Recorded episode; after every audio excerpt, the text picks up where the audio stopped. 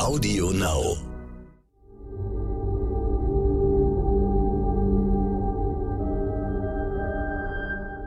Es ist Donnerstag, der 14. April. Hallo und herzlich willkommen zum Stern-Podcast Ukraine die Lage mit dem Militärexperten und Politikwissenschaftler Carlo Massala von der Bundeswehr-Universität München und mit mir, Stefan Schmitz, aus dem Hauptstadtbüro von Stern und Kapital. Reden wollen wir über den Krieg in der Ukraine. In den liefert der Westen immer schneller, immer mehr Waffen. Russland hat nun erklärt, dass Transporte dieser Waffen legitime Kriegsziele seien. Herr Massala, erwarten Sie Angriffe auf diese Transporte? Also zunächst muss man mal sagen, dass Transporte von Waffen durch Kriegsgebiete natürlich immer Ziele sind der gegnerischen Seite. Russland hat sich dahingehend geäußert, dass ähm, Transporte durch die NATO oder die USA legitime Ziele sind. Das wäre völlig in Ordnung, ich sag mal aus einer russischen Perspektive, dass das legitime Ziele sind. Der Punkt ist, es ist momentan ja nicht angedacht, dass die NATO aktiv dort Transporte durchführt oder dass die Vereinigten Staaten dort Transporte durchführen werden. Also ich sehe das mal wieder im Lichte dessen, dass die russische Föderation hier ein abschreckendes Signal in Richtung NATO und USA schickt ähm, jetzt nicht aktiv, und zwar aktiv heißt dann mit Fahrzeugen und Fahrerinnen in diesen Konflikt einzugreifen. Haben Sie denn Anhaltspunkte dafür, dass sich im Moment Soldaten von NATO-Staaten auf ukrainischem Territorium befinden, um dort Waffen zu übergeben? Nein, ich habe keine Anhaltspunkte dafür, dass sich äh, irgendwo NATO-Soldaten oder dass die NATO oder die USA sich in der Ukraine befinden, um dort Waffen zu übergeben. Ich denke, das wird alles sozusagen auf speziellen Wegen irgendwo an Grenzen übergeben und dann von den Ukrainern weiter äh, transportiert. Trotzdem hat man so irgendwie das Gefühl, dass die NATO immer dichter an diesen Konflikt ranrückt. Man sieht jetzt gleichzeitig diesen äh, massiven Truppenaufbau im Osten des Landes, wo eine große Schlacht bevorzustehen scheint. Haben Sie das Gefühl, dass wir sozusagen einer Involvierung in den Konflikt, einer direkten Beteiligung in dem Konflikt näher gerückt sind in den letzten Tagen und Wochen? Nein, das habe ich noch immer nicht, weil, wie gesagt, Waffenlieferungen sind auch völkerrechtlich gesehen völlig legitim in diesem Konflikt. Der Punkt ist natürlich folgender. Wir haben unsere Strategie geändert.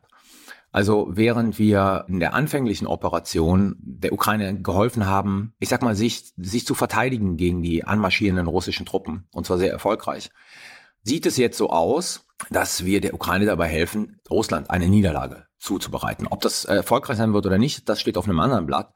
Aber diese Logik, dass Russland diesen Krieg verlieren muss, die greift immer stärker um sich und mit den Waffenlieferungen besteht die Möglichkeit, dass Russland diesen Krieg verlieren wird weil wir schwerere Waffensysteme in die Ukraine liefern. Diese Logik hat ja auch was damit zu tun, dass es der ukrainischen Seite gelungen ist, deutlich zu machen, es geht eigentlich nicht um ihr Land, wofür die NATO wahrscheinlich kein solches Risiko eingehen würde, sondern es geht um mehr. Russland wird nicht stehen bleiben, wenn es die Ukraine unter seine Kontrolle gebracht hat, sondern dann wird es weitergehen, dann wird der Konflikt noch weiter, noch größer werden. Kann es sein, dass das auch ein Kalkül der Ukraine ist, dass sie sich so verhalten muss, um die Unterstützung zu organisieren, die sie braucht?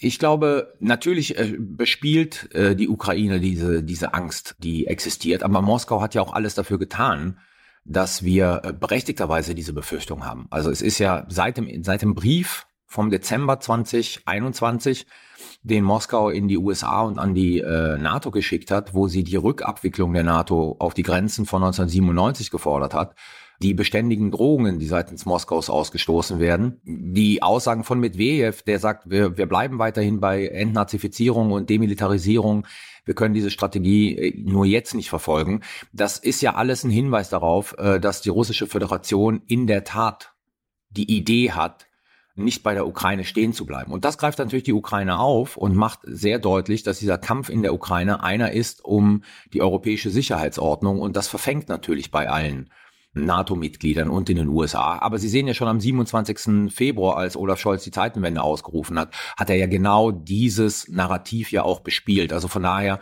es gibt durchaus realistische Vermutungen, dass das aus der Perspektive der Russischen Föderation in der Tat so sein könnte, dass die Ukraine nicht das letzte Stück Land ist, das sie sich nehmen wollen. Jetzt ist ja im, im Krieg ist auch immer so eine Sache, dass die Rationalität irgendwann aufhört und andere Dinge greifen.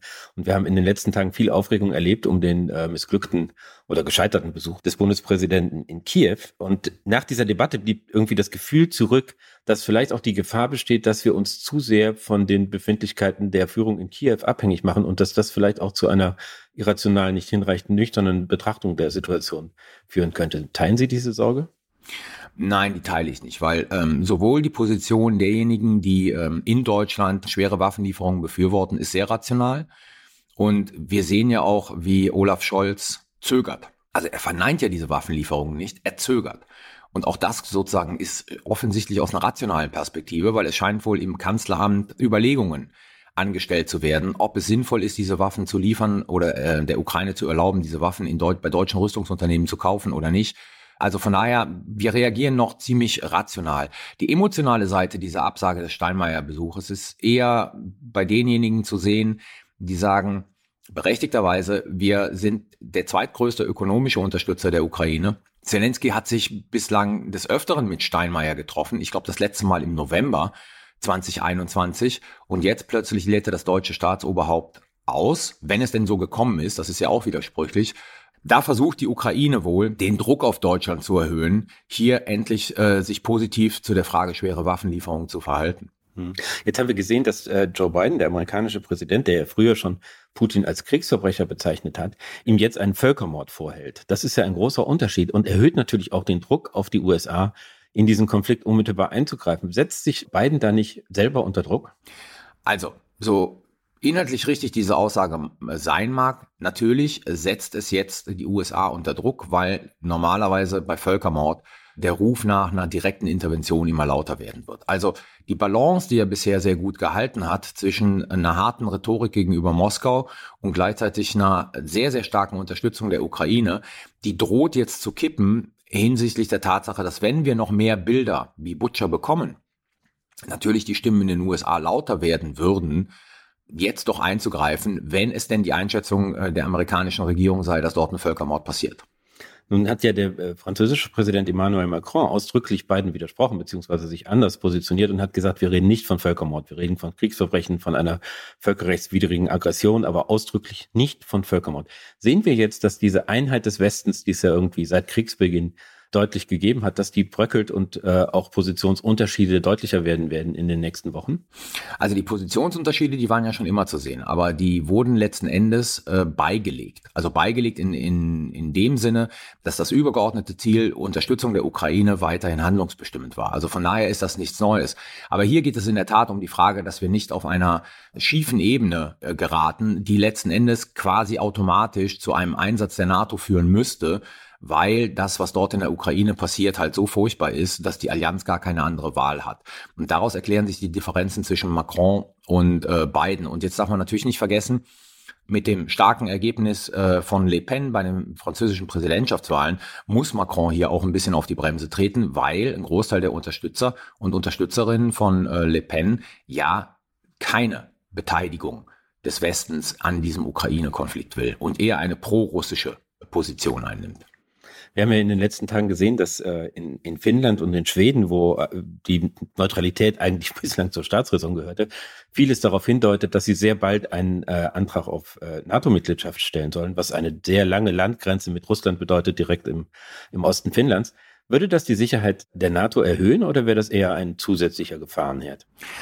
Naja, es erhöht die Sicherheit der NATO insofern, als dass sowohl Finnland als auch Schweden, aber insbesondere Finnland, das, wie Sie ja richtigerweise gesagt haben, 1340 Kilometer, glaube ich, gemeinsame Grenze mit äh, der russländischen Föderation hat, äh, sehr gute Streitkräfte haben. Also wir nehmen hier wir, NATO, nehmen hier keine Staaten auf, denen wir auch noch massive Hilfe leisten müssen, um ihr Militär zu modernisieren, sondern wir nehmen Staaten auf und das nach langer Zeit äh, mal wieder, die eigentlich der NATO was bringen, nämlich dadurch, dass sie hochmoderne Streitkräfte haben, mit denen wir schon lange sehr eng kooperieren.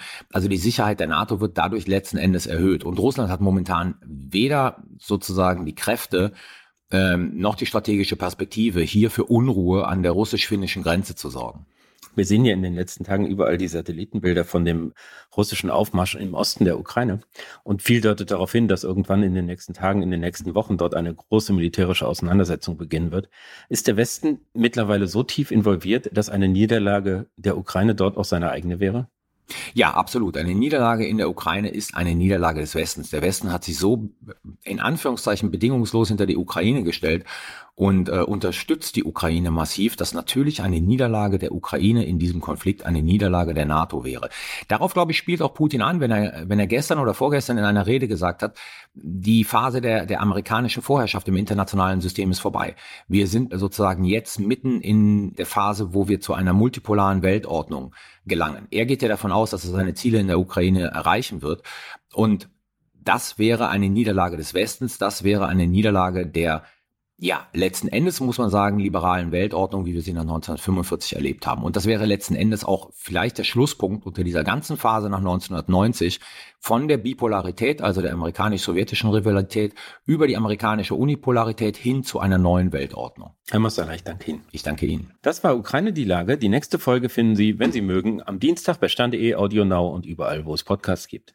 Wir freuen uns, wenn Sie unser Angebot abonnieren und wenn Sie noch mehr erfahren wollen über die Themen des Tages, dann lege ich Ihnen unseren Stern-Podcast heute wichtig ans Herz. Den Menschen in der Ukraine hilft die Stiftung Stern. Weitere Informationen, auch über die Möglichkeiten zu spenden, finden Sie auf unserer Website stern.de. Herzlichen Dank und hoffentlich bis Dienstag.